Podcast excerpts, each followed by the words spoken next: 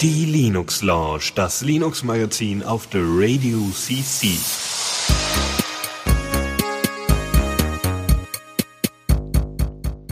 Und damit herzlich willkommen zu einer neuen Ausgabe der Linux Lounge, der Folge 171.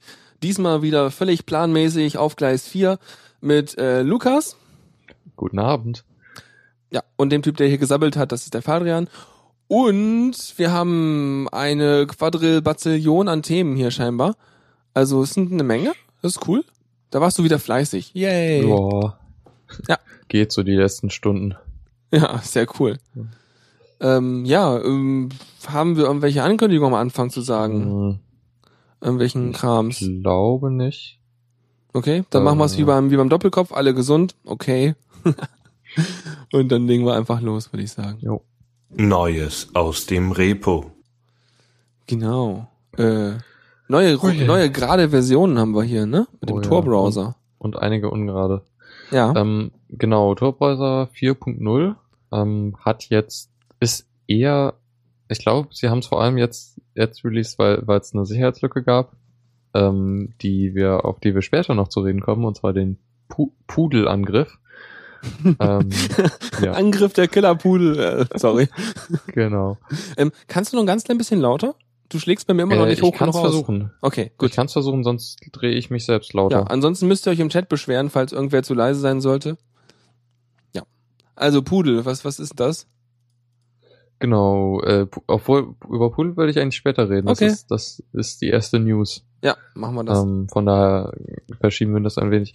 Ansonsten, was noch null neu ist, äh, es gibt sie, also der Tor-Browser ist ja so ein, ein Bündel mit dem Firefox, der halt dann direkt automatisch, äh, wo man dann mit dem Firefox, der da mitkommt, direkt äh, über Tor, über das Tor-Netzwerk ins Internet geht. Ja.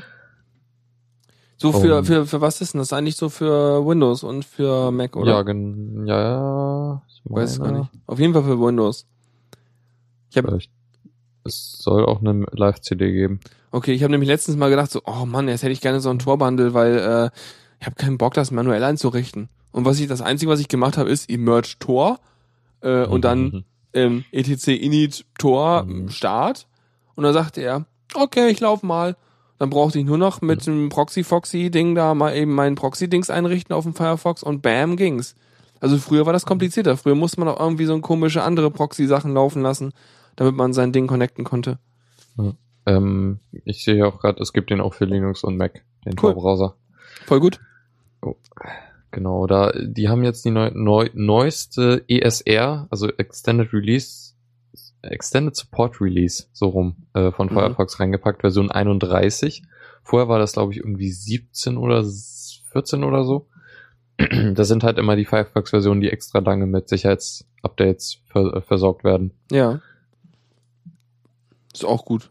Weil dann hat man halt, braucht man die nicht so oft neu machen, wahrscheinlich die CDs, Oh, oder? äh, Oder sind ja, am stabilsten die- wahrscheinlich dann auch. Genau. Und korrekterweise tut es auch an. Es, es war 24. Genau, 17, Ah. 24, 31 waren die Hm. ESR-Versionen. Gibt es einen Zusammenhang zwischen diesen Zahlen? Nein. ich dachte gerade vom Abstand her zueinander.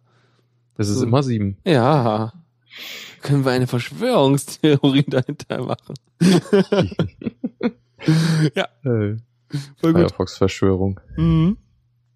Damit sind das ja dann, warte mal, wenn wir sieben nehmen und wir wissen exakt sechs Wochen sind zwischen zwei Releases, dann muss man das jetzt hochrechnen, dann sind das ja wieder 42.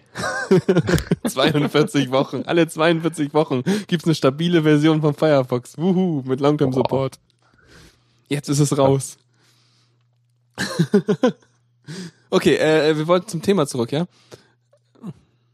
Äh, ja, und zwar, es gibt's noch, es gibt eine neue Funktion, um Zensur zu umgehen. Ähm, halt sowas wie die Firewall in China da, dass, dass man halt, also ich denke, es geht darum, dass Tor da versucht wird zu zen, zen, äh, zensier, Zensiert das zu wird- werden. Genau. Ja. Äh, ich habe heute drei verschiedene Sprachen gesprochen, das ist Du verwirrt. kannst auch gerne alle durcheinander, dann wird das ein International Linux Launch hier. Ja, nee, vielleicht eher nicht. Okay. Naja, jedenfalls kann man irgendwie da, hat man da direkt die Möglichkeit. Und es gibt optionale A- Auto-Updates. Also das Ding kann sich wenn man will, also muss man halt einstellen, von selber aktualisieren. Ähm, wobei es halt noch für die Leute, also das wird von denen auch sehr genau definiert, wer das nicht unbedingt benutzen sollte, noch nicht benutzen sollte. Und das sind so Leute, die regelmäßig äh, GPG-Keys äh, überprüfen. Ähm, Okay. Weil das halt noch nicht hundertprozentig, äh, der Update-Zyklus da ist halt noch nicht hundertprozentig sicher. Okay, also die, die, die Chain, wie die Updates da laufen, ist noch nicht bombenfest, so, ja. Jo. Okay. Ja. Mhm. Ähm, Wahnsinn. Äh, Wir haben weitere Versionen und diesmal sind es unrunde Versionen, ne? Also das Ding ist, bei den Ja. News hast du, bei den Neues und Repo hast du die meisten Themen oder alle Themen eigentlich gemacht, von daher kann ich Jo. immer erst kaum was dazu Ich, sagen. ich springe einfach durch. Ja, ja. Ich kommentiere dann Äh, einfach nur. Ja. Genau, äh, Drupal 7.32, was eigentlich eher ein äh, Sicherheitsupdate ist, äh, weil es da auch mal wieder eine Sicherheitslücke gab, die auch wieder einen Spitznamen hat. Äh, anscheinend müssen jetzt alle Sicherheitslücken Spitznamen kriegen. Mhm. Äh, diese hier nennt sich Jupageddon. Super. Ja, Das klingt ja schon irgendwie wie maximal schlimm. Wie wird denn dann der nächste Mhm. Name? Kannst ja kaum was ich machen. weiß es nicht, aber jedenfalls ist diese Lücke schon ziemlich krass. Also du kannst halt mit ja einem Befehl quasi, also einem Post-Request an den äh, an das Drupal halt eine direkt SQL-Kommandos ausführen und dann kannst du halt so ja create User in Table Admin und Ja, dann ja. bist du drin. ja, oder du setzt einfach das Passwort vom Admin-User, den es immer gibt, auf deins, was du willst und dann ist fertig. Genau. Ja. Ja, super. Yay. Das ist ja ein Feature, du. Das bringt Mhm. ja nicht jedes, jedes CMS mit. Oh. Äh, ist aber auch nur in Drupal 7, nicht in Drupal 6. Ja, aber du willst auch, auch kein Drupal 6 benutzen heutzutage. Okay, ja. Also eigentlich Ah, ja. nicht, weil, ähm, ja, aber äh, trotzdem fies, ey. Ich dachte, das hätten wir langsam raus. Aber man muss auch sagen, Drupal ist ja auch PHP. Und mehr brauche ich dazu auch nicht sagen. Das ist nicht gerade das, das, das, aber manche schwören ja drauf, wie das Oh, OwnCloud-Zeug. Äh, PHP-Sicherheitslücken habe ich rausgelassen, davon gab es zu viele. äh, updated PHP. ja, tut es. sehr gut, sehr sympathisch. Ich sag ja, du bist heute gut drauf. Äh, ja. Cool.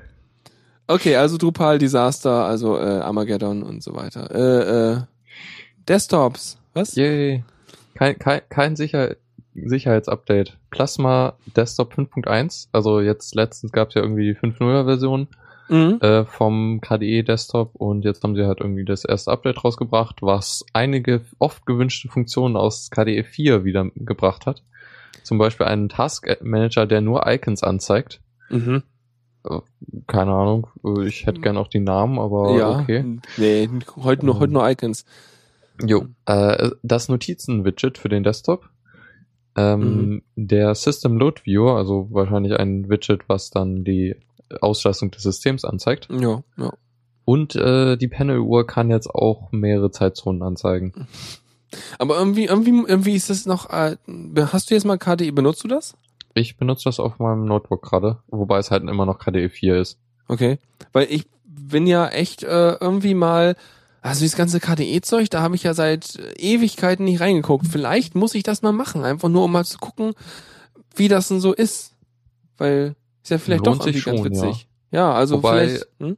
Also meine Erfahrung ist halt, Vorteil ist, du kannst viel äh, konfigurieren, Nachteil ist, du musst viel konfigurieren, Oh, damit okay. es deine, äh, ja, damit du es so benutzen will, kannst, wie du willst. Also ich habe recht viele Einstellungen gemacht und bin also auf einem anderen System, das ist dann halt durch einen äh, Festplattenfehler verloren gegangen. Jetzt habe ich halt gerade das Neue, da müsste ich jetzt eigentlich nochmal alles einrichten, um es optimal für mich zu benutzen zu können, Mhm. worauf ich aber gerade irgendwie keine Lust und Zeit habe.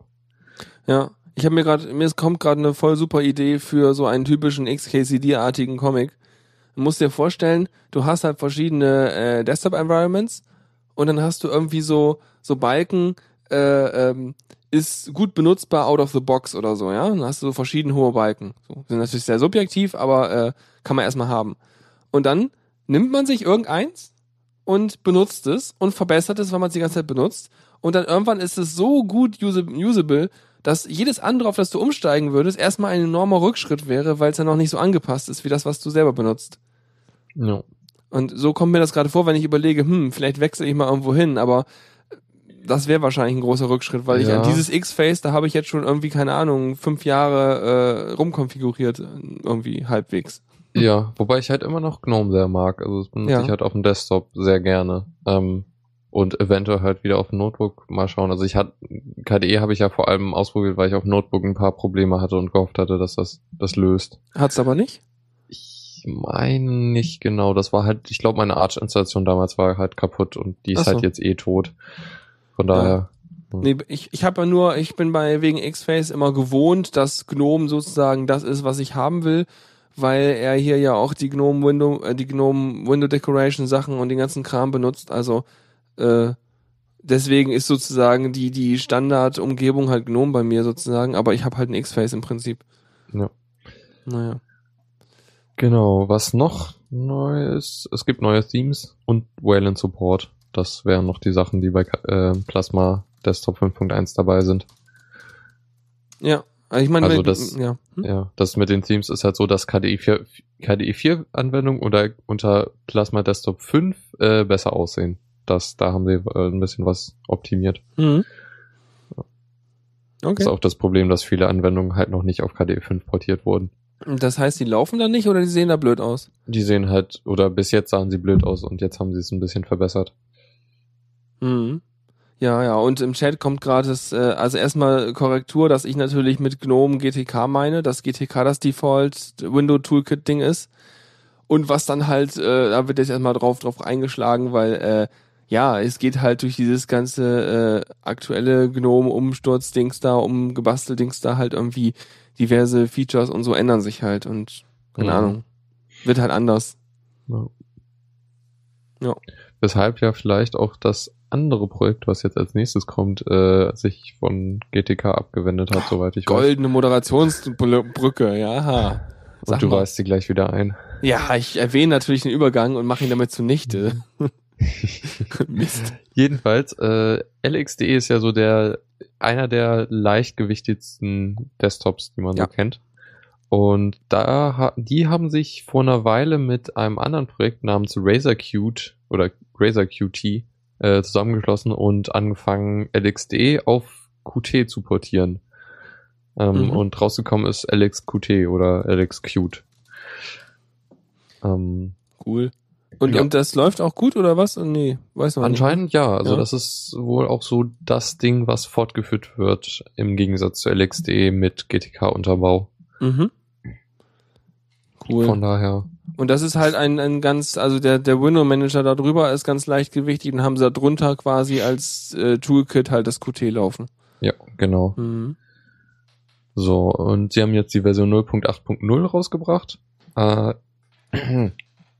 in der halt, äh, ja, sie haben jetzt irgendwie volle Kompatibilität mit Qt5. Äh, das wird dann auch die letzte Version, die Qt4 unterstützt. Also die gehen da auch in die Richtung. Haben ein neues Tool namens äh, LXQT Admin, ähm, was halt so ein paar Admin-Tools vereint. Ähm, und ein paar neue Themes, unter anderem das neue äh, äh, Plasma Desktop 5 Theme namens Plasma Next und noch Dark Alpha, was wahrscheinlich ein dunkles Theme sein wird. Mhm. Ansonsten noch äh, der Dateimanager hat Neuerungen gekriegt. Äh, der nennt sich auch jetzt, also der Name ist eigentlich auch super. Der nennt sich PCMan FM äh, das ist halt der Qt-Port von deren Ding, was halt einfach nur Ja. PCMan FM hieß. Ich weiß auch gar nicht. Okay. PC, also File Manager am Ende auf jeden Fall, aber sonst so. Hm. Ja, ja, keine Ahnung. Aber das ist auch super, weißt du, machst ein Programm und dann benennst du das Programm einfach ein äh, Kongregat aus all den Abkürzungen der Funktionen, die das Programm hat, so. Ja, wahrscheinlich. Benutzt das Framework, benutzt das Framework, ist im Prinzip da so ein Programm, ist in der Sprache geschrieben, du hast nachher so ein Ding, das könntest du im Prinzip auch als Passwort benutzen. Ja, und dann noch NG dahinter. ja, genau. Strich 0.0.5. Ja. Äh. Cool. Genau, das ist auch neu draus und äh, ein sehr aktives Projekt, soweit ich das mitgekriegt habe. Ja, cool. Auch mal an. Also das wird mal wieder, das klingt mal wieder, als wäre es Zeit für mal ein paar Live-CDs, um mal wieder so ein bisschen Einblick und Gefühl dafür zu haben. Oder virtuelle Maschinen. Richtig, stimmt, ja, ja, klar. Also dann, ja klar, mache ich dann VMs logischerweise. Ja. Wo man da man natürlich nicht immer das Gefühl für die Performance kriegt, gerade bei Window Managern. weil es halt Mhm. nicht immer äh, nicht immer Support der äh, VirtualBox Ja, dafür gibt, beziehungsweise es ja immer so, so ein Layer mehr hat. Aber im Prinzip ist es das problemloseste. ISO runterladen und loslegen. Jo. So, kommen wir zu dem Ding, was mir die Vorbereitung für die Sendung etwas vermiest hat, weil indem es die ganze Zeit abgestürzt ist. Äh, Firefox 33. Wieso stürzt das ab? Ich habe keine Ahnung. Äh, es wollte jedenfalls nicht kooperieren. Jetzt, deshalb ist diese Sendung mit Chromium entstanden. Oh Gott. Ich habe einen 32er drauf, der läuft super. Ja. Vielleicht solltest du nicht updaten. Okay, meinst du, weil die husch husch den 33er rausgehauen haben, ist der jetzt mega unstable und so? keine Ahnung. Also vielleicht liegt es auch an mir. Ja. Also er lief eine Weile lang, aber dann stürzt er ab und dann gleich äh, mehrere Male hintereinander und wollte dann gar nicht mehr. Komisch. Mhm. Nee, keine Ahnung. Ich weiß auch nicht, ob die einen husch husch rausgehauen haben, aber wenn er dann halt abstürzt, ist das auch blöd. No. Jedenfalls, äh, größte Neuerung ist, dass sie den äh, die quelloffene Implementierung von Cisco für den H264 Codec äh, benutzen. Ja, und das hat eine Ähm, Hintergrundgeschichte, ne? Die hatten wir genau. irgendwann auch schon mal im Teil beleuchtet, Ja. glaube ich. Also kurz ist es halt, H264 so ist halt eigentlich patentmarkenrechtlich oder so geschützt, weil deshalb möchte man eigentlich eine, ja, Patent, dass sie halt die, äh, müssten, man müsste eigentlich eine Lizenz kaufen, um den, um das zu benutzen. Also eigentlich, ja. Ja. also es ist eigentlich so, ähm, für Endanwender zum Abspielen von H264 äh, ist es äh, irgendwie bis 2000 irgendwas kostenlos. Ja, Kannst du so haben. Zum Erstellen von äh, Videos ist es, glaube ich, kostenpflichtig oder irgendwie sowas. Ja. Und halt, wenn du Produkte, die diesen Codec enthalten, vertreiben willst, musst du auch Lizenzgebühren bezahlen. Also wenn dein Ja. Produkt mit H264 umgehen können soll. Und dann hat Cisco jetzt irgend so, es gab irgend so eine kleine Klausel irgendwo in diesem ganzen Lizenzzeugs, die Cisco dann irgendwie auf, ausfindig gemacht hat und woraufhin sie dann den Code genommen haben und den unter BSD-Lizenz released haben, also eine quelloffene Referenzimplementierung oder überhaupt. Und äh, dieses Ding gibt's dann jetzt als Plugin, das man sich installieren kann zum Firefox. Und dann hast ja, du ich ein. glaube, der, der bringt das jetzt direkt mit. Ja gut, vielleicht bringt das Plugin dir auch direkt mit, aber es ist direkt, es ist als Plugin drin, es ist nicht direkt drin. Ja. Ja, okay. Ähm, du kannst dieses, also du kannst dieses OpenH264 Teil auch in, für andere äh, Programme benutzen. Also das ist Mhm. nicht nur als Firefox-Ding, aber halt auch. So dass du halt sozusagen zwei Komponenten hast. Du hast einen Firefox, der ist frei von H264 wie immer. Und du hast halt das Firefox Plugin, was dann auch ähm, direkt sozusagen, dir wird das angeboten, wenn du einen Firefox installierst, möchtest du nicht dieses Plugin installieren. Hint, hint. Okay. Und dann kriegst du Ja. das und kannst es aktivieren. So hatte ich das jedenfalls verstanden, nachdem ich diesen Blog-Eintrag gelesen hatte von diesem Entwickler Andreas Gall. Wann war das? Also, Äh, Also, am wie ich das jetzt 14. verst- Oktober. okay. Ähm, na gut, ich habe es halt so verstanden, dass er es direkt benutzt. Vor allem halt jetzt für, also er benutzt es halt für äh, WebRTC und nicht für Video-Elemente. Richtig, leider. Hm. Noch.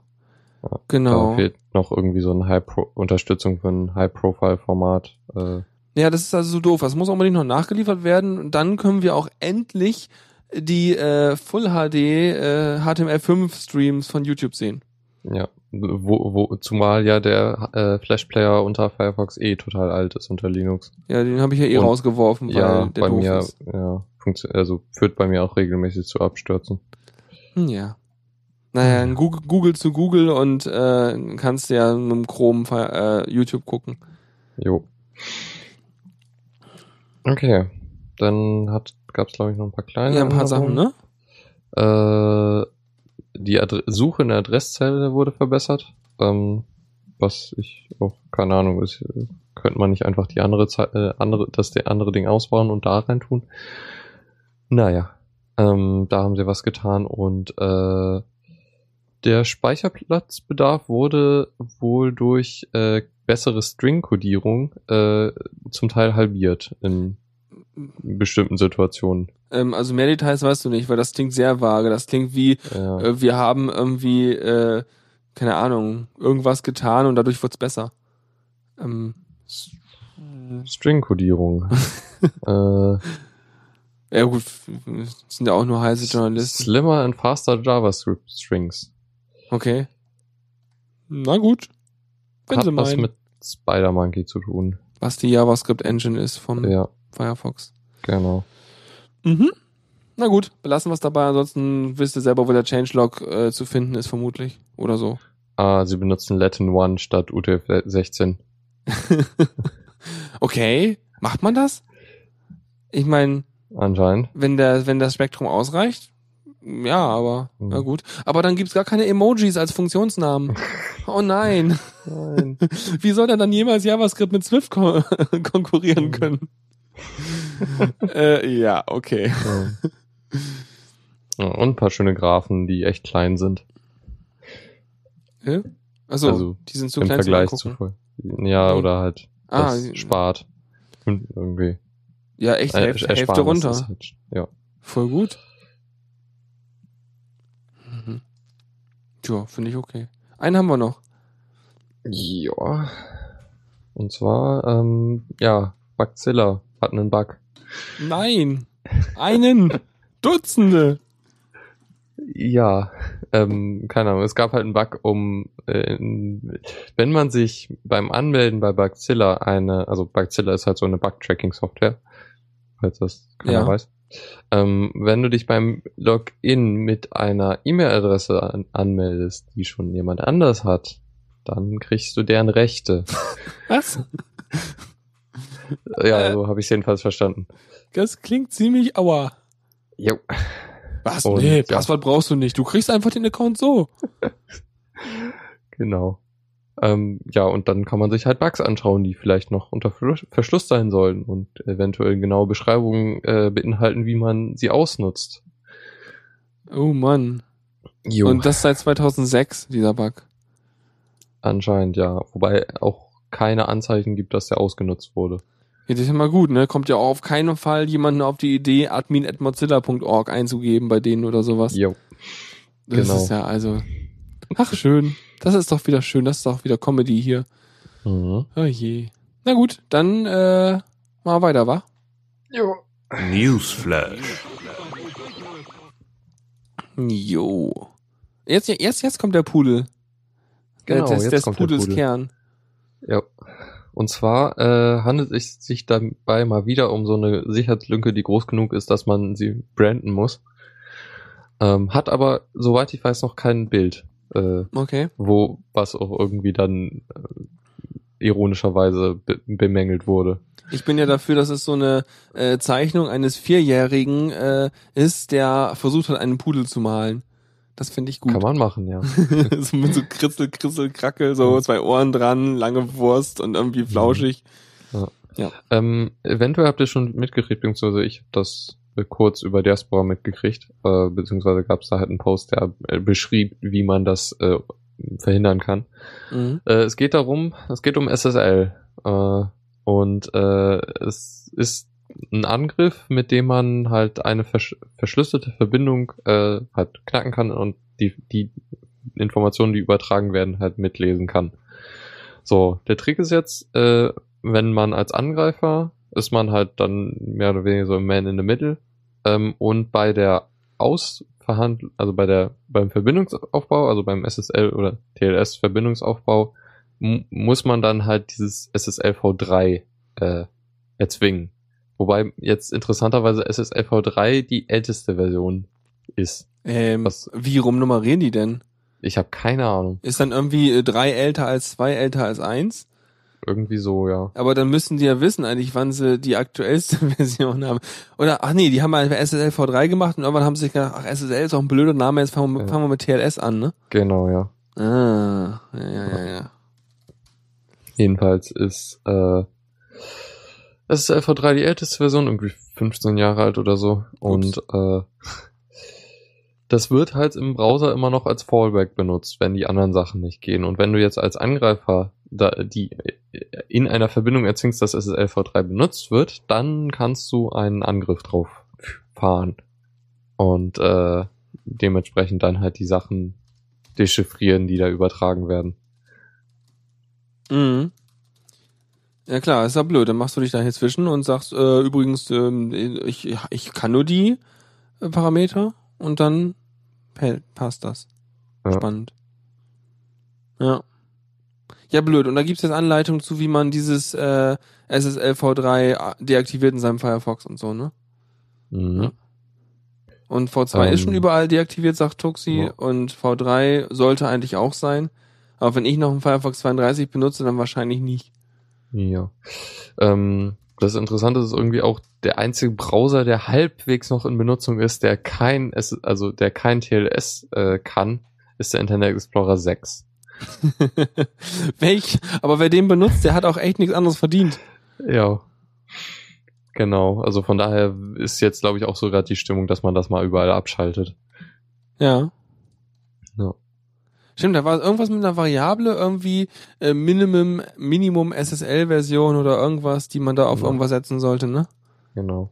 Muss ich nachher nochmal nachgucken, weil ich glaube, ich habe das irgendwie sträflich äh, ignoriert.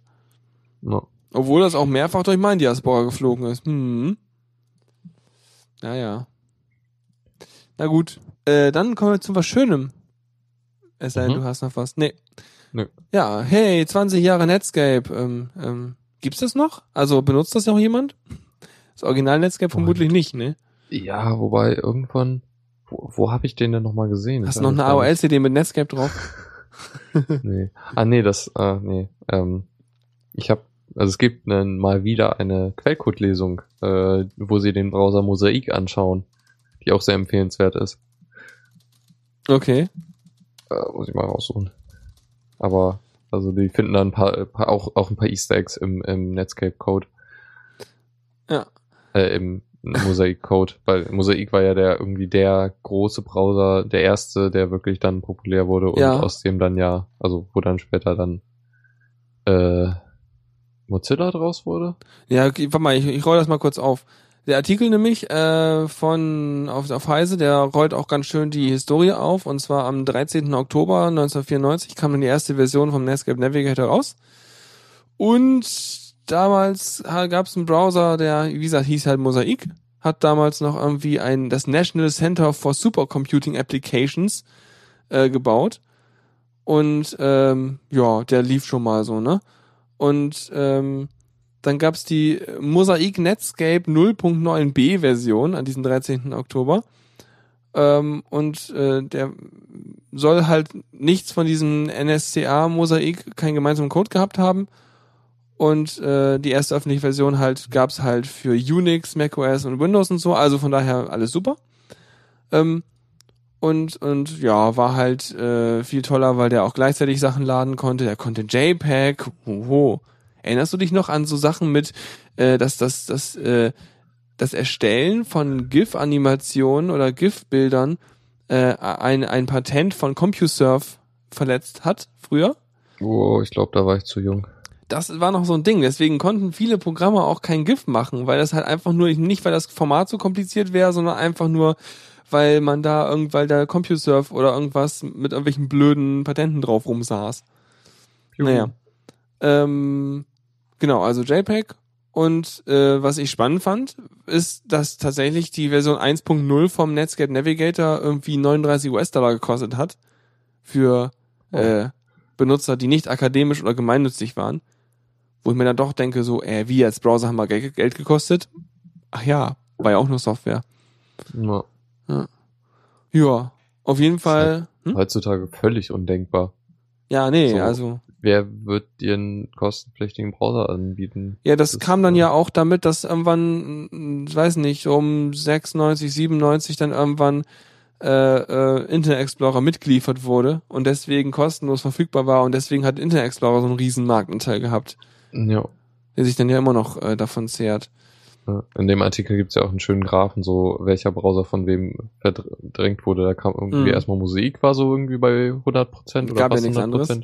Oder darüber, Ja. dass das, das hellgrüne ist wahrscheinlich Textbrowser, so mit 5%. Genau. Ja, Und dann, dann wird der halt ziemlich schnell innerhalb von zwei Jahren von Netscape äh, halt verdrängt und Mhm. dann kommt halt der Internet Explorer, der das ein bisschen langsamer macht. Der 90% aufnimmt, so 2002 dann- bei 90%. Genau, und dann so ab 2002 sieht man so eine Mozilla da rein reingrätschen. Wobei ich es witzig finde, weil äh, äh, den ersten Firefox so richtig, den es gab 2004 bis 2005 halt erst, ne? Mhm. Ich frage mich halt, was da vorher hatten die halt dann was anderes. Mozilla, äh, Mozilla, Ach, ich die glaube, der hieß Mozilla einfach Suite, Mozilla. ne? Genau. Gab noch so eine Suite vorher. Ja, Ja. krass. Ich kann mich wirklich noch erinnern, wie Firefox dann dran kam und so. Das war, Das war das große ich Ding. Und Firefox hat damals wirklich, also für mich war Firefox gleichbedeutend mit, dieses Fenster hat Tabs. Weil das gab's vorher noch gar nicht. Der alte Mozilla hatte die. Ja, die Ah, habe ich ja nie ich noch. gesehen. Der war ja Ja. nicht hip und modern. Aber äh, da hat plötzlich irgendwas Tabs gehabt. Das heißt, eh, meine Taskleiste war aufgeräumt. Ich hatte nur noch mein Internetprogramm da und es hatte Tabs. Das war toll. Und es hatte Mhm. Add-ons. Oho. Naja. Oh ja. Das war großartig. Nee, und auf jeden Fall, ich habe an diesem äh, Beitrag auch was gelernt. Unter anderem, dass warum Mozilla Mozilla heißt, das wusste ich noch gar nicht. Da war ich. Wusstest du das? Nee, ich hab's auch da gelesen. Genau, und zwar ähm, das äh, alte Netscape-Maskottchen war halt so ein Godzilla-Dings und dann mit, mit Mosaik vermischt, vermischt das Ganze und dann hast du halt Mozilla. Du könntest, hättest natürlich auch Gottseig nennen können oder so. Mhm. Kennst du die andere Hälfte gehabt? So sein, ja, vielleicht ist es ja sein, sein, sein böser Gegenspieler irgendwie so, der so, so Superhelden-Comic-mäßig. So, Mozilla versus Gottseig. ja, Damit hätte, äh, hä- hätte äh, Google vielleicht ihren Browser mark- vermarkten müssen. ich weiß nicht. Google dachte ja damals immer, Google denkt doch immer noch, sie sind die Guten. Ja. Ja. Und Wie war es noch? Don't be evil war doch deren Claim mal am Anfang. Mhm. Nee, auf jeden Fall spannend. Und äh, ja, und ich finde toll diesen Graphen, der da so in rosa zu sehen ist. Also der, der geht leider nur bis 2007. Das ist ein bisschen schade, dieser, diese, diese Grafik da, ne? Jo. Ähm, weil ich hätte noch gerne mal gesehen, wie sich die Beziehungen dieser Browser zueinander in äh, bis heute fortpflanzen. Da müsst ihr auch noch mal eine schöne Grafik raussuchen. Weil das sah ja gut aus mit Mozilla bei 20 Prozent. Ich habe keine Ahnung, wo wir jetzt sind und wie das sich mit dem Chrome verhält und dem ganzen Zeug. Ja. Versuch mal gerade was zu finden. Naja, können wir ja auch noch nachliefern. Denke ich mal so. Außerdem noch eine tolle Ja. Sache, was ich, Netscape, äh, was ich Netscape zu verdanken habe. Damals kam Netscape dann äh, mit, ich glaube, hat es, glaube ich, ein- hat es einen Mail-Client mit drin? Das weiß ich gar nicht.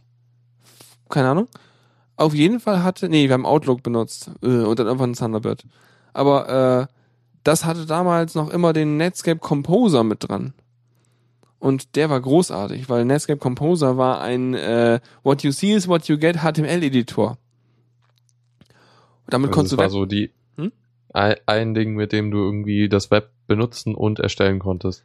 ja, benutzen nicht, aber du konntest es halt basteln. Also du konntest es sehen, was du gerade tust Ja. und konntest dann äh, drin rumschreiben. Deine Schrift auf, äh, dann den Hintergrund auf schwarz setzen, deine Schrift auf H2 und dann äh, äh, ähm, die Farbe auf Lime.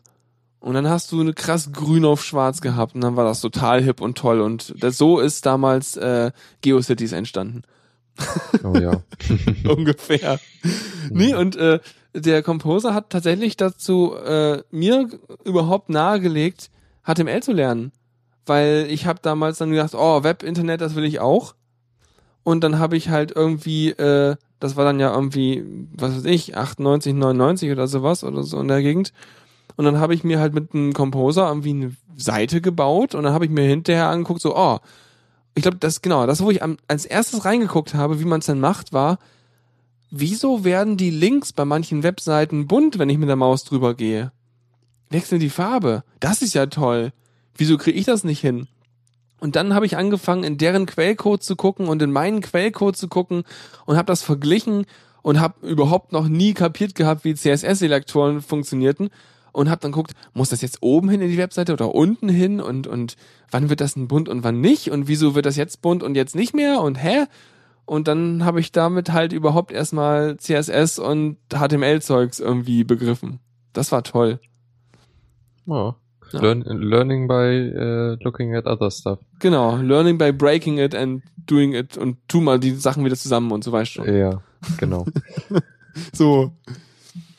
Ja. Ähm, ja, herzlichen Glückwunsch. Dann äh, Drohnen.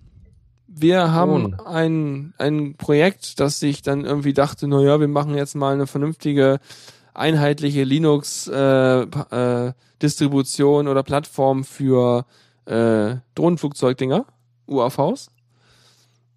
Und ähm, da dachte ich mir erst so, hm, ja, warte mal, gibt's doch schon. Also so Open Source Software, um sein, seine Drohne zu steuern und sowas. Ähm, aber wohl irgendwie nicht, äh, nicht, nicht, ja, erstens wahrscheinlich nicht, nicht Linux genug und vermutlich auch irgendwie nicht so modular oder irgendwie leichter entwickelbar oder irgendwas. Ja, das Ganze ja, ist halt. es, es geht ja auch, ja genau, es geht halt auch, es ist halt direkt ein Projekt der Linux Foundation. Mhm. Ähm, Ja, also halt für zivile genutzte Drohnen und da sind direkt auch einige größere Sponsoren eingestiegen, die da wohl irgendwie Geld reinwerfen. Ähm, und äh, ja, mal gucken, ne? Dass sie dann halt wahrscheinlich, ich meine, du hast ja heute schon viele Vorgaben, was du für Linux benutzen kannst als Basis. Das hast ja so viel von diesen ähm, äh, ARM-basierten Linux-Dingern. Und äh, darauf basierend, und außerdem benutzen sie noch dieses Projekt von äh, Ardu-Pilot mit, was halt auch so eine offene äh, Autopiloten-Software ist für solche Drohnendinger. Darauf basiert halt sehr viel. Mhm. Genau. Also sie inkorporieren die anderen Projekte, die es schon gibt. Ja, ah, ja, genau. Das nehmen sie dann mit rein und dann, ähm, dann passt das. Und dann bauen sie halt das. Und ja, keine Ahnung, wo sie damit hinwollen, aber ist sicherlich nett, weil du hast dann halt vielleicht mal so deine, deine, deine Flugsoftware und wenn du da eh Linux drauf laufen hast, dann kannst du halt vielleicht leichter dafür irgendwelche Anwendungen entwickeln, die halt dann mit auf dem äh, Drohnenkern äh, laufen. Also mit auf dem Prozessor, der eh schon an Bord ist und sparst dir irgendwelche zusätzlichen Sachen oder so. Aber weiß ich nicht, weil eigentlich willst du nicht, dass das Ding abstürzt, weil du halt irgendwie Mist programmiert hast. Mhm. Ja. Ah, Das ist cool.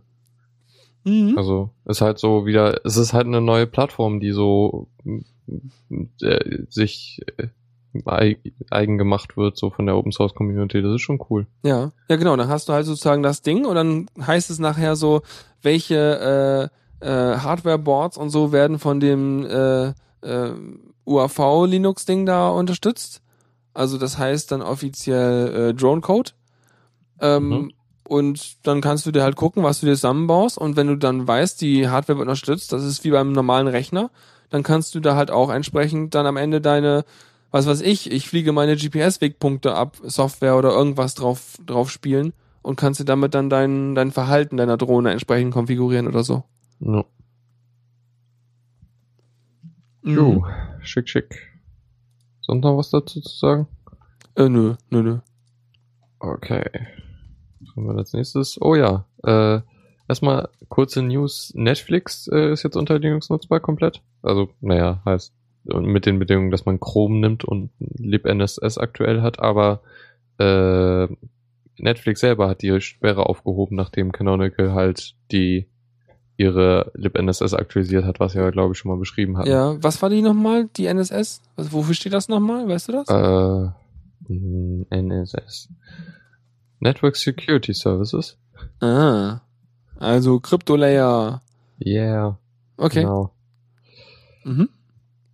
Jo, und äh, damit äh, ist das jetzt auch auf allen Plattformen verfügbar, nicht nur Ubuntu. Und ja, hat die Bedingung, dass man eine aktuelle libNSS und Chrome benutzt. Ja, gut, ne? Muss dann halt. Aber es funktioniert und es Ja. funktioniert gut. Und es funktioniert vermutlich dann auch besser. äh, Ich weiß nicht. Also bei mir ruckelt teilweise Watch, also Watch, äh, Watch Ever unter Windows mit Silverlight ruckelt bei der Wiedergabe im Mhm. Full HD. Mein Monitor ist nicht Full HD. Ähm, und das läuft aber dann hier mega fließend Netflix oder wie ist Jo. das? Äh, läu- läuft halt so flüssig wie der HTML5-Player von YouTube. Und der läuft halt. Ja, der läuft flüssig. ja mega flüssig. Das ist halt direkt, naja, Implementierung von, vom HTML5-Player von Chrome und so, das, das geht ja direkt Ja. auf Hardware und so, das ist total Das ist super, weil dann hat man Ja. keine irgendwie Binary-Klötze mehr, die wo man der ganze Datenstrom durchgepiped werden muss, die halt irgendwie mega ineffizient sind und fünf und keine Ahnung, gefühlte fünf verschiedene Schnittstellen, über die das Zeug essen muss und bla Ja. und Silverlight ist doof.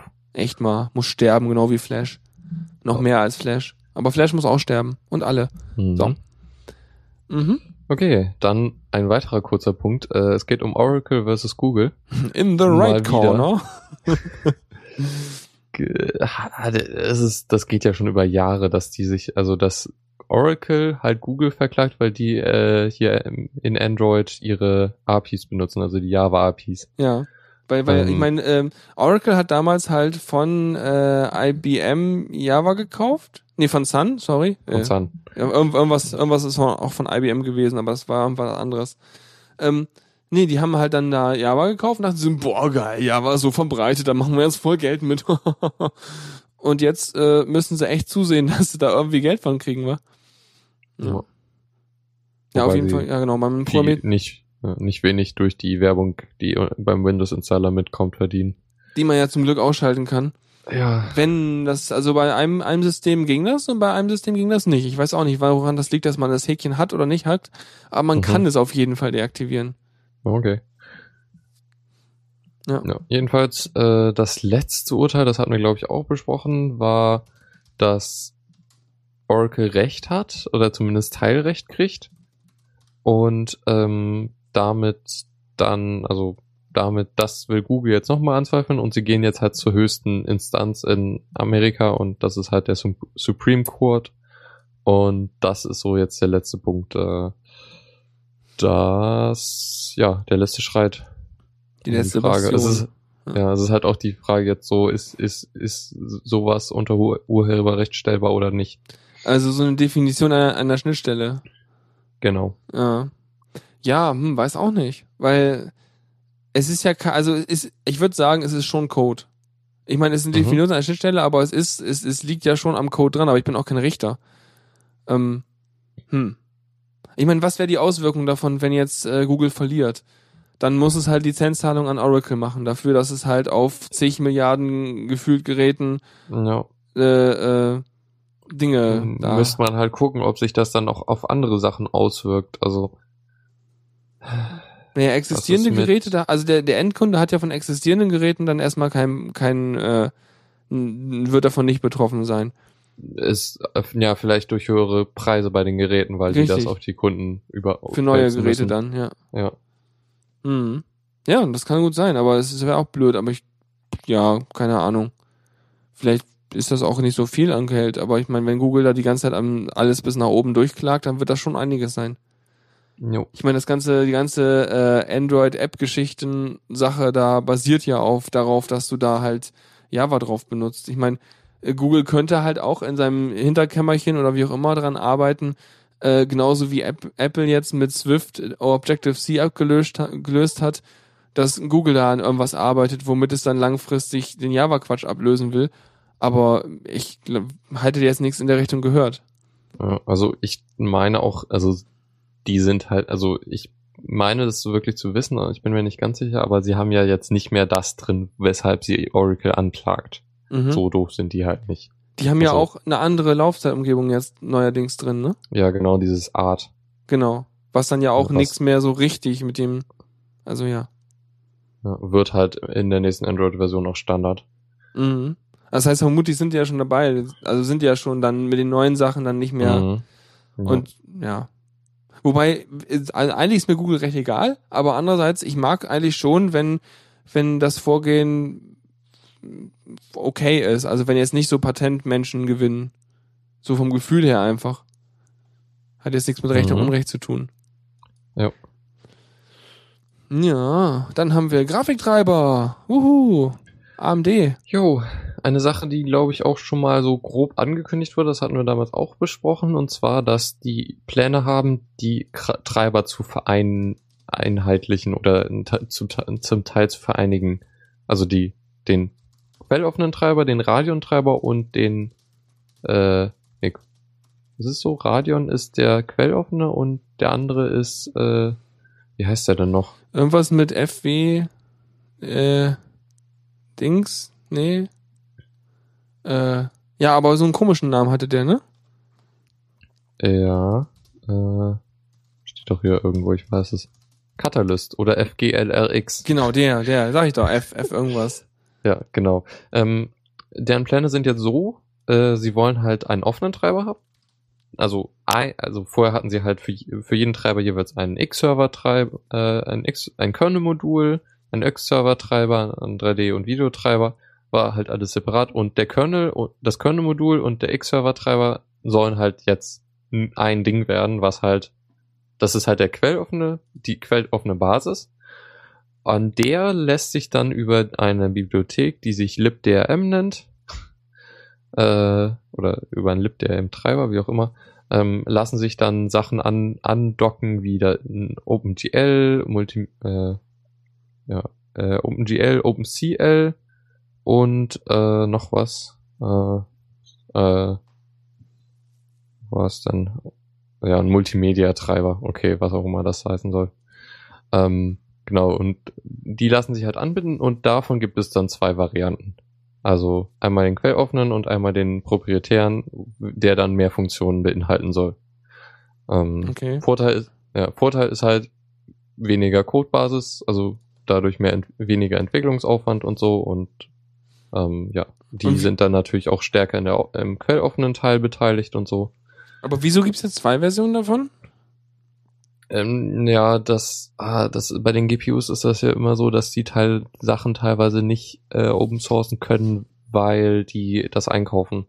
Ach so, Und das heißt, da andere, die, ja. die, die sagen mal, so irgendwelche Low-Level-Treiber für irgendwelche Pipelines da drin, die sind halt entsprechend NDA-mäßig.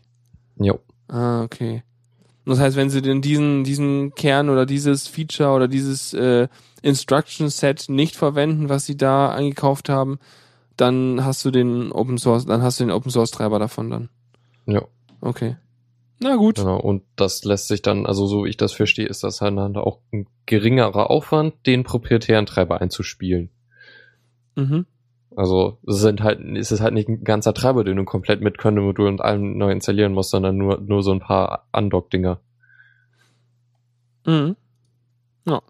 Voll gut. Also eigentlich nett von, vom Design her wahrscheinlich eine gute Entscheidung. Genau, Mhm. und da haben sie jetzt das im, äh, das Projekt nennt sich äh, AMD GPU Project. Das ist doch mal eingängig. Ja. Genau. Das kannst du immerhin. Irgendwie denke ich immer noch, äh, ich denke immer noch an ATI. Aber Ja.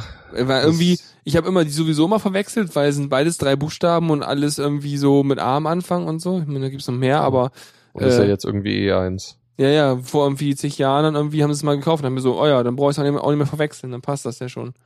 Ne? Mhm. Joa. Dann hast So. du prominente Opfer der Bash-Lücke, ja? Oh ja, die hatten wir ja schon jetzt vor zwei Wochen, dass die, also ja, Nickname Shellshock, den ich aber nicht benutzen will. Das ist aber einfach die Bash-Lücke, die Bash-Lücke. mhm. Äh, und zwar, ja, da haben sich jetzt noch weitere Opfer gefunden, die anscheinend nicht rechtzeitig gepatcht haben. Was haben, Idioten. wurden dann die Server irgendwie leergeräumt oder was? Ja, also es wurde auf jeden Fall festgestellt, dass da eingebrochen wurde von einem Sicherheitsexperten. Wir haben Glassplitter auf dem Server gefunden. Genau. Da hat er den, da hat er die Firewall eingeworfen. Ja. Mhm. So, äh, Opfer waren unter anderem Yahoo, WinZip und Lycos, was ich glaube mehr oder weniger sowas wie Yahoo oder Google ist. Die bieten halt Mail und Suche Ja. und so weiter an. Äh, Lycos kennt auch keine Sau. Es gab mal so einen schwarzen Ja. Hund als Logo, den die benutzt hatten. Ja. Aber WinZip, das gibt's noch? Das gibt's noch. Was? Wahrscheinlich gibt's auch noch Ra oder sowas, ne? WinRAR gibt's auch noch. Oh. Ich hatte letztens ein Bild gesehen, es flog durchs Diaspora durch, glaube ich, wo jemand äh, sich als WinRAR-Archiv gecosplayt hat. Das heißt, der Kopf hatte so dieses typische WinRAR-Logo hatte er auf und den Rest hatte er halt weißen Strampler quasi an oder weiße Klamotte so, aber hatte halt diese drei bunten Bücher da aufgetürmt äh, als, als Kopfhut-Dings Mhm. auf. Also, aber WinZip, ey, ist auch so Ah. überflüssig. Ja, Tuxi meint ja auch gerade, der, der hat seinen Server ordentlich geupdatet und äh, kriegt, sieht in seinen Logs immer wieder Versuche, da, äh, die Lücke auszunutzen. Ja, ist immer nett, wenn man dann da sitzen kann und im Prinzip ganz entspannt Popcorn fressen kann oder Chips, Mhm. während Ja. man dann halt zuguckt, wie die Leute irgendwie sich daran die Zähne auskauen. Jo. Sehr schön. Mhm. Genau, ist nicht neu, ist nur ein bisschen Update. Und, und nochmal der Hinweis, patcht eure Server endlich. Echt mal, weil, weil, hallo? Ja. Verantwortung und so. Auch gegenüber euren Kunden und Mhm. Freunden und, und euch selbst und eurer Mutti und ihr wisst schon. ja. So, dann haben wir noch Musik. Oh Äh, ja, da bin ich, da, da bin ich jetzt schon gespannt auf dieses Thema die ganze Zeit. Es ist total, äh, es ist total antiklimatisch leider. Scheiße. Äh, äh, es geht um, also äh, die, die Frage, hilft äh, Musikkonsum beim, bei der Softwareentwicklung? Ähm, Ich sag ja. Ja, und es gibt da so eine Forschungsgruppe an der Uni Zürich, die das halt jetzt schon länger untersuchen und auch äh, aus vorigen Studien so merken so, ja, das könnte durchaus sein. Ähm, und jetzt halt nochmal eine Umfrage machen, äh, wo man dann halt auch mitmachen kann. Ach, da soll man selber mitmachen. Jo. Und das soll ich jetzt sagen, ja oder was? Ich keine Ahnung, wie umfangreich die ist. Na egal, ich werde die mir mal angucken. Jedenfalls fand ich die prinzipielle Idee eigentlich so, den Gedanken schon, also ich mache es oft, also so Musik beim Ja. Coden hören und so und ich denk mal, Na, ich ich, ich würde auch sagen, dass es eigentlich das tut, weil also ich koppel damit ja so ein bisschen mein Gehörzentrum vom restlichen Kopf ab. Und dann hat mein Hirn mehr Platz, irgendwie andere Dinge zu denken. ja, Also je nachdem, welche Musik man hört. Fände fänd ich auch nochmal spannend, äh, ob jetzt eher so äh, äh, Dubstep hilft oder ob jetzt eher Ja. so äh, klassische Arien in Opern helfen oder ob irgendwie Hip-Hop hilft. Ich habe keine Ahnung. Ich will es jetzt nicht alles ausprobieren, weil manche Sachen kann ich nicht hören. Aber äh, fände ich auch nochmal spannend, was dann so irgendwie Mhm. die am meisten helfende Musik wäre oder sowas. Keine also Ahnung. Ich denk mal Musik ohne Gesang ist besser, Mhm. weil halt das nochmal mehr Konzentration fördert, da, da zuzuhören oder den Text mitzukriegen. Ja, es triggert nicht dein Sprachverständnis äh, Zentrum, Genau. ne? Ja. Ja, ja, Ähm, vermutlich, ja. vermutlich dann auch noch irgendwie, äh, ich hätte mal gedacht, irgendwas, äh, weiß nicht, ruhig? Ich- Ich finde 8-Bit eigentlich gut. ja, also es ist immer von phasenmäßig unterschiedlich. Manchmal ist was Ruhiges gut, aber manchmal werde ich auch dann so müde dabei. Dann wieder irgendwas mit ganz viel Rums, aber irgendwann geht's mir dann auf den Geist, also es ist immer wieder Mhm. schwierig. Ja, also nichts zu anstrengendes. Ja, also ruhig die Survey mitmachen, die, äh, ich schmeiß den Link mal ins, ins, ins Chat rein. So. Und dann, ähm, ja, mal gucken, was dabei rauskommt. Mhm. Okay. Zockerecke. Es geht weiter mit Mozilla. Juhu. Hast du es gekauft? Nein. Du hattest Äh, schon noch- alles, ne? Ja, ähm, wobei, also die tatsächliche, ich kann das jetzt natürlich nicht benutzen und so, aber ich habe die Spiele eigentlich schon alle. Okay, es geht um das Humble Mozilla Bundle. Das ist jetzt auch irgendwie Jo. auf der Suchseite, wenn du dann irgendwie auf deinem Mozilla Browser die Suchseite, die Standardsuchseite aufmachst, wird's da auch angeworben, äh, angepriesen. Oder seit einer Weile. Und ich habe es mir gekauft, weil ich Mhm. Faster Than Light nicht hatte. Mhm. Ähm, bisher nicht. Und mit dabei ist, ist, ist äh, Super Hexagon, was ich sau schwer fand. Mhm. Ähm, warte, ich muss schnell ausmachen, nicht, dass das Spiel noch startet, wenn ich auf die Webseite gehe. weil sonst ist mein Audio-Setup hier gleich kaputt. Ja. Äh, und diverse andere Spiele, die du eher vorlesen könntest, weil du das vielleicht hinkriegst, das aufzumachen. ah, for the awesome. Okay. Super Spieltitel. Äh, es geht, du fällst. Und- ja, du hast einen Fallschirm und du mal. fällst. Und musst Ja. irgendwie am Ende die Plattform treffen, ne? Genau. Osmos, was ein uraltes Spiel ist, gefühlt, das habe ich mir vor Ewigkeiten schon gekauft. Wo du halt so eine, so ein Mikrobe bist, die Wasser, also die andere Mikroben aufnimmt oder Ja, das so. habe ich aber auch schon. Ja. Auch von, ich glaube, das war auf dem äh, Humble Android Bundle mit drin. Von der, Mhm. e- dem Kann gut ersten. sein, ja. Da habe Ja. ich das her. Zenbound 2, was ich glaube ich, also es ist irgendwie so ein Zen-Spiel, vermutlich. Ich habe es nie Ich habe richtig- glaube ich ein bisschen gespielt, ich war hab's, auch in dem verstanden. Android-Bundle. Mhm. Da Dust Force äh, in der DX-Version. Ähm, das habe ich ein bisschen gespielt, aber war von den Kont Kontrollen frustriert. Aber fand ich, ein witziges Spiel. ist äh, witzig, du bist ein Hausmeister und, und fegst dich da überall durch quasi oder Ja. so ein Gefühl, ne? Genau. Aber äh, so ein Jump and Run halt, so 2D. Also Ich fand's auch irgendwie ganz nett, aber irgendwie das Timing der Kontrollen war komisch. Mhm. Ja. FTL natürlich, das gute äh, Roguelike-like im Weltraum. Ja, und dann können wir gleich noch kurz drüber reden, wenn du willst. Ja. Und Voxatron ist das andere. Ähm, Ja. was Und- so ein zwei, nee, Quatsch, 3D-Pixel-Shooter ist. So, Ja, also, naja, du hast eigentlich eine feste Sicht immer und dann läuft, läufst du als Roboter rum und der schießt halt auf andere Genau, du kannst in, zerfallen in so Pixel. du kannst in vier Richtungen laufen und in vier Richtungen schießen. Beides mit Mhm. getrennten Steuerkreuzen quasi auf der Tastatur. Äh, und äh, ja, ich hab mich nicht umgehauen. Ich glaube, Tuxi war sehr begeistert, dass er dann den kompletten zweiten Level niedermähen konnte. Mhm. Aber ansonsten. Und ja, Besonderheit ist noch, wenn man 8 Dollar oder mehr zahlt, dann kriegt man noch Democracy 3, was ich glaube, ja, ich weiß nicht, wie man es beschreiben kann. Also ich habe mal kurz reingeguckt und dachte mir so, hm, bezahle ich jetzt 8 Dollar oder mehr? und habe reingeguckt und habe mir dann bei dem Spiel äh, nach etwa drei Minuten gedacht, oh mein Gott, das ist ja Arbeit und kein Spiel. Ja, es Und ist, es ist nein. sehr viel Zahlen und Text. Also es ist, könnt, erinnert an eine Steuererklärung. Ja, es macht auch so viel Spaß wie eine Steuererklärung. und das wiederum erinnert mich an Book of Unwritten Tales 2, Oh.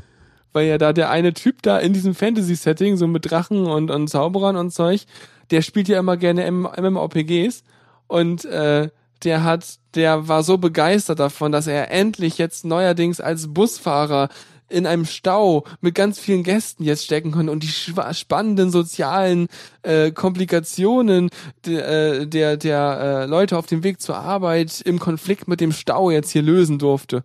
Ähm, Mhm. Ja, also es ist einfach krass. Aber ich hätte da keinen Spaß dran, glaube ich. Deswegen habe ich auch das mir nicht geholt gehabt. Ähm, Ja, du hattest auch Fa- nicht, glaube ja. ich. Du hattest fast Light. schon Achso. mehr gespielt, ja. Ja, das hast du mal eine ganze Weile. Ich habe das jetzt so weit gespielt, dass ich schon mal ein anderes Raumschiff freigeschaltet hatte. Oh, krass. Also Ich fünf kenne Leute, die, die diverse Stunden darin versenkt haben und kein neues Raumschiff äh, freigeschaltet Ich bin haben. irgendwann einfach nur geradeaus durch. Es war mir alles egal. Ich bin geguckt, wohin ich komme. Mhm. Aber das Spiel, ähm, ja, es Ah, ist schwer. es ist Ja. schwer. Und es ist auch, aber es ist schon irgendwie ganz nett, aber naja, mal gucken, Mhm. wie lange ich das noch spiele. Mhm. Dann so viel dazu. Also könnt ihr noch kaufen. Das Schöne an diesem Mozilla Bundle ist natürlich, dass die ganzen Spiele auch als HTML5-Versionen bereitstehen. Genau. Nicht nur Ja. als äh, Linux, also als Linux und Windows und Mac-Version, jedenfalls unterschiedlich. Eins gibt's auch als Android-Version. Mhm. Ähm, ähm, ja. Ansonsten müsste sie auf dem Android im Firefox spielen oder so. Keine Ahnung. So, Ja. äh, machen wir schnell weiter, würde ich behaupten. Ähm, was nehmen wir denn? Wir nehmen dann mal die, die, die da. Ähm, Tipps und Tricks. genau. Ja, genau. Äh, eine Sache, die ich ganz interessant fand, ähm, eventuell hat man ja ein Android-Gerät und eventuell äh, hat man das so eingestellt, dass es äh, sich immer mal wieder merkt, wo man so ist. Also irgendwie sende meine, ich glaube, die Einstellung heißt irgendwie sende meine Position immer periodisch in Google. Nee, das wäre, glaube ich, vom Namen her das erste, was ich ausschalten würde überhaupt. Ja. Jedenfalls gibt es dafür eine äh, Möglichkeit, sich das mal anzuschauen, was da so an Daten gesammelt werden. Ähm, Oha. Und Das ist ja, gut. das Google Location History, was eine Sub-App von Google Maps ist. Also Ja. man kriegt dann eine Google Maps äh, Karte und äh, da wird dann mit Punkten angezeigt, wo dann immer die Position gesendet wurde. Ah ja, okay. Das geht auch nur, wenn man mobile Daten anhat, oder? Damit er sendet? Nee, ich glaube nicht. Also sammelt er auch offline. Ja, Okay. Witzig. Aber ich habe halt auch immer auch immer mein GPS aus wegen wegen Stromsparen. ich denke mal, da nimmt er auch das WLAN und so. Habe ich ja auch aus. äh, kann er höchstens noch die Funkzellen nehmen. ja, Die habe ich nicht aus, weil es ein Telefon. genau. Ja. Ja, cool, Nee, aber auch schon mal spannend. Ja, haben ein bisschen kann man sich Transparenz. bisschen, ja, kann man sich das anschauen. Ach, das funktioniert sogar. Vielleicht sollte ich mir das auch anschauen. Vielleicht hat mein Handy tatsächlich was gesendet. Weiß ich ja Oh. gar nicht. ja, kannst du anschauen. Gut, dann gibt's noch ähm, ja mehr so eine Marketingaktion, ne?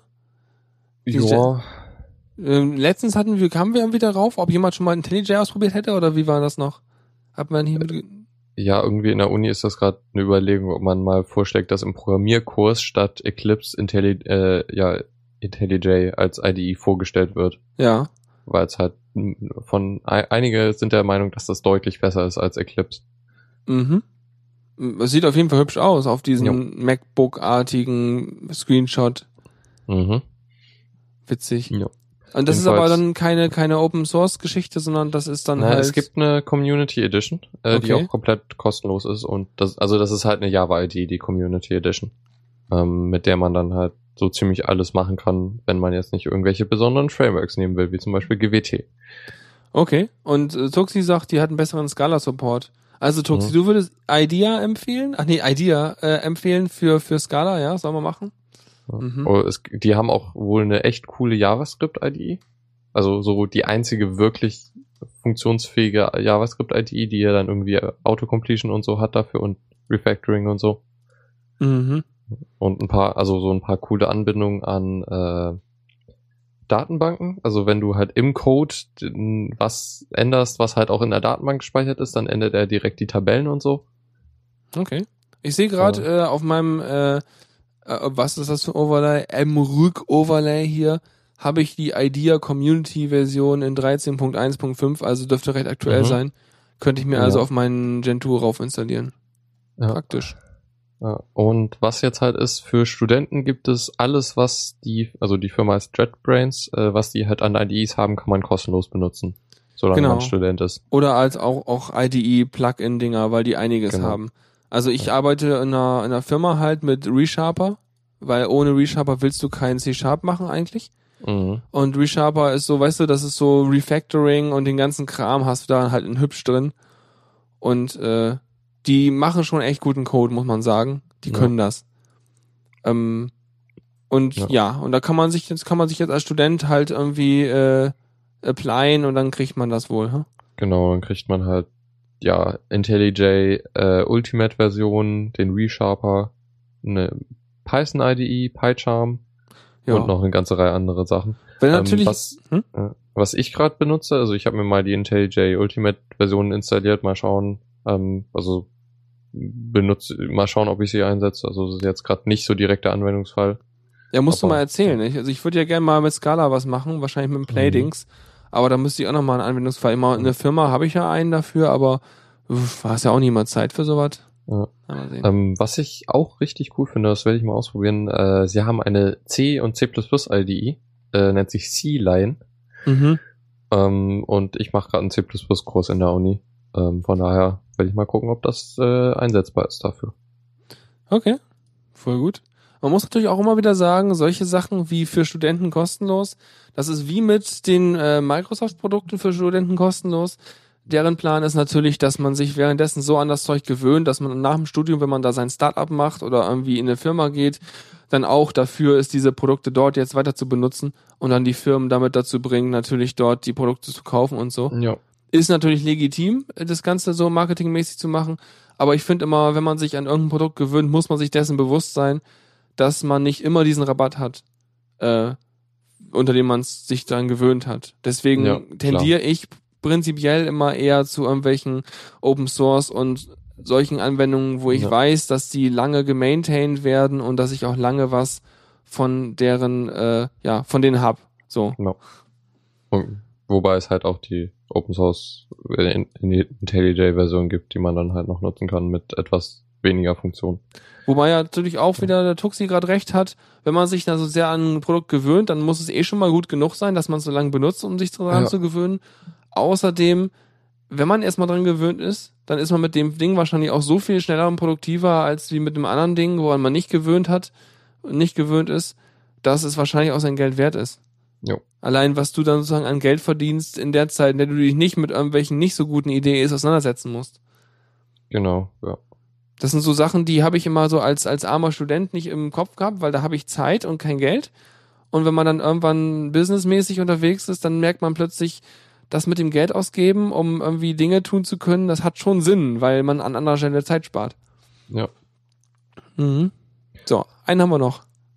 Jo, und zwar, äh, ja, kleiner Tipp, es gibt mal, es, oder gibt es wahrscheinlich schon länger eine Media, Me, es nennt sich Mediathek View, äh, was ein Anzeige, äh, Wiedergabe und äh, Download, also für die Wiedergabe und Download von Mediatheksinhalten gedacht ist. Ja, Also super, von das Ding. ARD, ZDF und so Zeug.